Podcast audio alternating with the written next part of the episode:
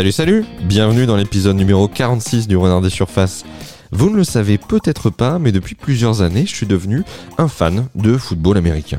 Alors d'abord curieux, mon intérêt pour ce sport s'est très vite accentué, si bien que je pense que je consomme autant de football américain que de football tout court. C'est dire à quel point ça m'a passionné ces derniers temps. Euh, je vais vous raconter comment je me suis intéressé à ce sport à la réputation brutale et qui est formaté carrément à l'inverse des habitudes des téléspectateurs européens. Bien sûr, avant de vous raconter mon expérience personnelle, je vais situer un petit peu le cadre et les règles d'un match de football américain.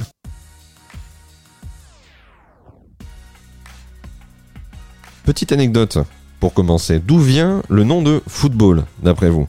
Eh bien, il va chercher son origine au rugby. Et oui, lorsque le rugby est introduit en Amérique du Nord aux alentours de 1865, il est communément appelé rugby football, les deux sports ayant des origines étroitement liées. Ah, ils sont nés euh, tous les deux en même temps à peu près euh, dans des euh, écoles de l'Angleterre et des, et des, collèges renommés. pour information, la fédération anglaise de rugby s'appelle toujours aujourd'hui la RFU, Rugby Football Union. Mettez un, pouce bleu pour, euh, pour le superbe accent. Euh, aux États-Unis, le, nom de rugby football va rapidement s'effacer du coup hein, pour laisser place au football tout court.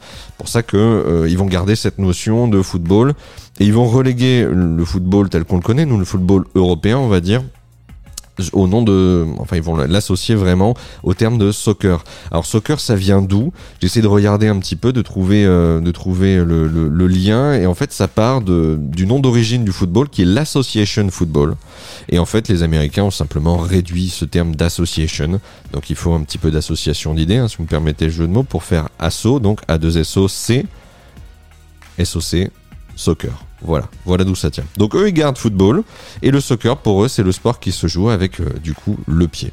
Donc le, football américain comme son homologue du vieux continent se joue à 11 contre 11. L'objectif pour les deux équipes qui s'affrontent c'est d'aller porter le ballon vers l'embut adverse pour marquer des points. L'idée c'est d'aller euh, prendre la balle et d'aller marquer chez l'autre. Alors contrairement pourtant au rugby euh, et au football ou même au, basket où la possession du ballon d'une équipe à l'autre au gré des actions pendant la partie, bah, grosso modo on peut l'appliquer à tous les sports de ballon. Euh, eh bien, au football américain, c'est beaucoup plus codifié. Voilà, la, transmission, la, possession du ballon est beaucoup plus codifiée. Euh, l'équipe qui détient le ballon va vraiment avoir quatre tentatives en fait pour essayer de franchir une distance de 10 yards. 10 yards, ça correspond à peu près à 9,14 mètres. Oui, je me suis renseigné pour vous. Et donc du coup, quatre tentatives pour faire 10 yards. Qu'est-ce qui se passe si euh, l'équipe y parvient? Eh bien, euh, il se voit accorder à nouveau quatre tentatives pour franchir les 10, les 10 prochains yards. Et à contrario, si jamais, malgré les quatre tentatives, ils ne parviennent pas à atteindre cette distance, eh bien le ballon est rendu à l'adversaire. Donc la longueur du terrain, pour information, euh, c'est 100 euh, yards de terrain, 10 yards d'embut d'un côté, 10 yards d'embut de l'autre, donc ça fait 120 yards. Donc euh, un terrain de foot, normalement, c'est entre 90 et 120 mètres. Donc on est peu ou prou dans les mêmes distances. Voilà. Alors un match de football américain, il est découpé en 4 cartons de 15 minutes, pour un total de 60 minutes de jeu effectif. Bon, en réalité, un match, ça peut durer vraiment entre 3h30 et 4h. Le temps de jeu est très souvent suspendu entre deux actions, et ça hache considérablement le match. Justement, hein, pendant ces, coupures, bah, les diffuseurs profitent pour balancer un maximum de pubs. Donc euh, c'est sûr que quand on n'a pas l'habitude, euh, en Europe on ne voit la pub grosso modo que à la mi-temps, bah là c'est tout le temps, c'est toutes les 10 minutes, toutes les 5 minutes. Donc c'est un peu bizarre, il faut s'adapter, il faut accepter le truc, mais, euh, mais voilà, c'est ça les États-Unis. Donc ces interruptions vont avoir un rôle important hein, sur la, continuité du match, hein. ça va sensiblement l'impacter et ça va le prolonger d'autant plus. Donc on va aller chercher justement, mais comme je disais, 3h30, 4h de match, alors qu'à contrario en Europe, on va jouer au football euh, bah, hors euh, prolongation, on va être sur 1h30, rugby 1h20, handball 1h, basket encore moins. Donc, euh, donc voilà un peu le topo. Le football américain, c'est un sport qui dure longtemps. Donc regarder du football américain, c'est vrai, ça prend du temps, mais on regarde qui au juste? On va jeter ensemble un petit coup d'œil sur les équipes et les joueurs qui les composent. L'équipe qui tient le ballon, c'est l'équipe offensive. Son but, c'est d'aller porter le ballon dans l'embut adverse pour marquer des points. Ce qu'on appelle selon l'expression consacrée un touchdown. Ça apporte 6 points. Pour marquer ces points, elle va compter sur le quarterback. C'est le capitaine de l'attaque. La star, en quelque sorte, hein, de, l'équipe. Un métronome qui dicte la stratégie à mettre en place à chaque jeu. Euh, son, rôle, c'est de lancer le ballon à ses copains hein, et les receveurs, euh, qui, eux, vont devoir le porter le plus loin possible dans le camp adverse en se rapprochant de l'embut et bien sûr en passant 10 yards. Voilà, c'est l'objectif. Le quarterback peut aussi bien sûr décider de transmettre le ballon à un coureur dont le rôle va être de se déplacer avec force et agilité entre les lignes de joueurs adverses, toujours en direction de l'embut. Et pendant ce temps-là, les affreux Jojo en face euh, ont un seul objectif, mettre à tout prix la main sur le ballon. C'est l'équipe défensive. Deux options s'offrent à eux, hein, attaquer le quarterback avant qu'il ne se sépare du ballon en le plaquant, ou anticiper son lancer et intercepter la gonfle avant qu'elle n'atteigne sa cible. Aussitôt que la défense s'empare du ballon, les rôles s'inversent et laisse sa place à une escouade offensive qui va, à son tour, tenter de porter le ballon dans l'embut. Voilà, je pense avoir bien introduit le sujet, je vais vous parler maintenant de mon premier Super Bowl. En tant qu'Européen, euh, c'est difficile de se sentir concerné par les sports US, euh, même si la culture nord-américaine est quand même vachement bien rentrée dans notre quotidien. Euh, dès que vous, regardez la télé, vous allez au cinéma ou même via les plateformes Netflix, Disney Plus et compagnie, souvent il est possible de, quand vous regardez un programme, que ça soit une production nord-américaine. Donc à l'intérieur de ces productions-là, très souvent, il peut y avoir des petits jeux de mots, des petites blagues qui sont pas forcément très bien euh, traduites par la, VF ou alors par le sous-titrage. Euh, et, du coup, des fois, on a l'impression qu'il nous manque la ref. Donc moi, dans l'idée, quand j'étais un petit peu plus jeune, j'aimais bien euh, bah, rentrer un petit peu dans le sujet, essayer de creuser un peu sur Internet pour voir quelles références je pouvais essayer d'apporter à, ma culture générale pour comprendre ces private jokes.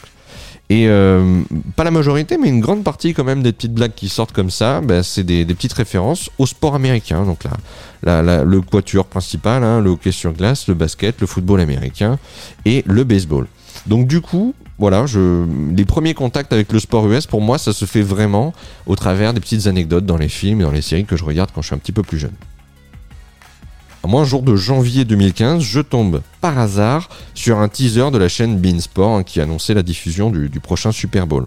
Alors, moi, pour moi, globalement, les références faites au Super Bowl dans les médias français, ça se limitait souvent à un résumé du show de la mi-temps et euh, sans forcément qu'il y ait mention euh, des équipes engagées ni du score final. Euh, le show de la mi-temps, voilà, pour les médias européens, c'est important parce que ça a été marqué par des événements mythiques. Il y a eu le concert de Prince, le concert de Michael Jackson, il y a eu aussi les Rolling Stones. Bref, il y a plein de noms et surtout plein d'événements. Euh, on parlera du téton de Janet Jackson ou encore voilà. Dans l'idée, c'est ce que, retiennent les médias, c'est surtout ce qui se passe pendant le show de la mi-temps.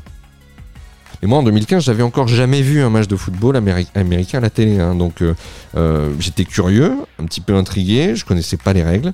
Et l'idée, c'est de provoquer le destin et de dire bon, bah, on va regarder le Super Bowl. On va se caler. Donc, c'était, je crois, le 49e Super Bowl qui opposait les Patriots de la Nouvelle-Angleterre aux Seahawks de Seattle.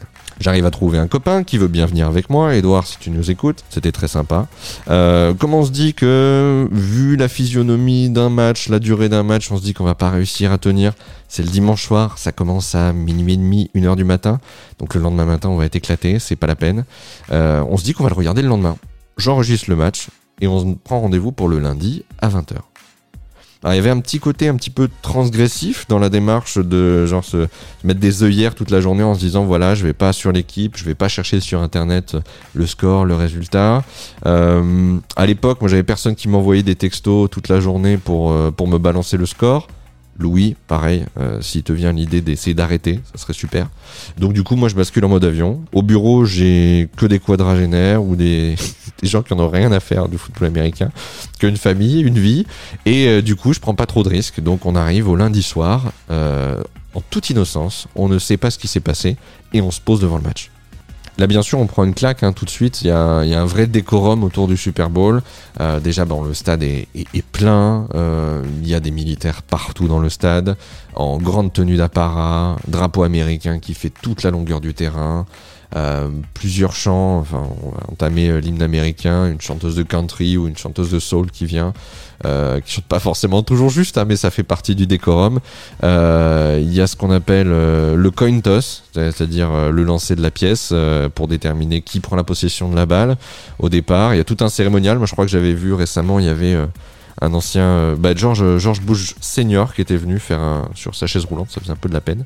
Mais dans l'idée, euh, voilà un peu ce qui se passe avant, sans oublier bien sûr, juste après l'hymne américain, le passage de soit des jets de l'armée, soit un gros porteur, juste au-dessus du stade, par Asmoth, mais un truc spectaculaire à l'américaine. Après, quand tu regardes le football américain sur une plateforme française, euh, ce qui est bien, c'est qu'on essaie quand même de t'expliquer un petit peu les choses. Alors, quand on est un petit peu initié, c'est un petit peu fatigant de voir euh, parfois des, des, gros musclés qui euh, te balancent des anglicismes non-stop pour te décrire une action. Aujourd'hui, moi, je regarde sur des plateformes US, donc en version originale. Euh, mais c'est quand même pas mal, ça rend le truc un petit peu accessible de regarder au début le Super Bowl sur une chaîne française. C'est la chaîne L'équipe hein, qui le diffuse, c'est gratuit. Et euh, donc ça peut être intéressant pour comprendre un petit peu les enjeux euh, et, avoir des explications en live par des mecs qui, qui s'y connaissent un petit peu quoi. Bien sûr, il y a le show de la mi-temps. Alors, cette année-là, Super Bowl 49, c'était Katy Perry. moi, j'avais trouvé ça super. C'est une artiste que euh, je n'aimais pas plus que ça, mais franchement, c'était réglé comme du papier à musique, le show l'américaine. Euh, il est resté un même, je crois, de, de, ce, de ce spectacle parce que voilà, euh, il y avait eu euh, avant, avant ça Justin Timberlake qui arrache le bustier de, de Janet Jackson et ça avait défrayé la chronique dans, dans, la presse aux États-Unis, dans l'Amérique très puritaine. Et là, ce qui s'était passé, le truc notable, c'est juste qu'il y avait un, à un moment donné une chorégraphie sur scène avec des mecs déguisés en requin autour de Katy Perry. Et il y en a un qui est complètement passé à côté de la chorégraphie. le même s'appelle Left Shark, donc le requin de gauche. Euh, et, ça avait animé Twitter pendant euh, l'autre moitié du Super Bowl pendant la deuxième mi-temps et pendant la soirée après. Tout le monde a parlé du Left Shark. Donc si vous voulez regarder euh, ce que ça donnait, il, le mec il passe, il oublie un petit peu les pas quoi. Voilà. Mais surtout le spectacle c'est sur le terrain. Voilà, c'est pendant le match. Il y a un match de haute volée.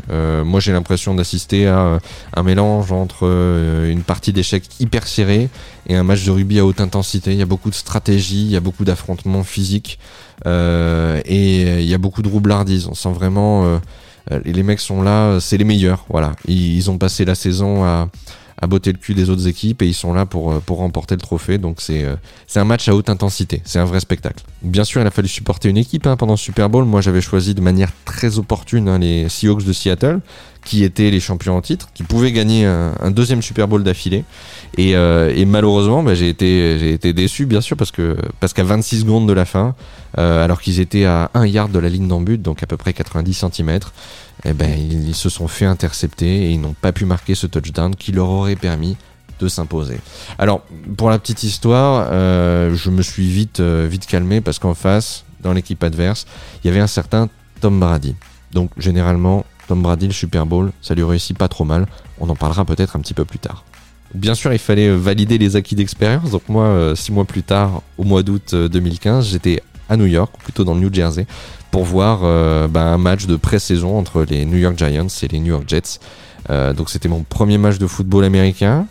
Et, ça m'a permis voilà, de, confirmer que, que j'étais piqué complètement. Alors j'ai essayé de me faire ambassadeur de ce sport un peu autour de moi, autour de mes amis. Ah, ça n'a pas pris des masses. Hein. Alors j'ai beau envoyer de temps en temps des vidéos, mais c'est un truc à être vite fait euh, saoulant. Donc, euh, mais euh, je suis quand même content parce que j'ai réussi à, trouver parfois quelques bonnes âmes qui acceptaient de regarder soit en direct, soit en différé un Super Bowl avec moi. Donc c'était quand même super. Moi j'en ai raté aucun depuis le, le 49 et, c'est vraiment un événement pour moi. C'est un moment dans l'année qui est, qui est quand même très très sympa. C'est le, le summum du foot US.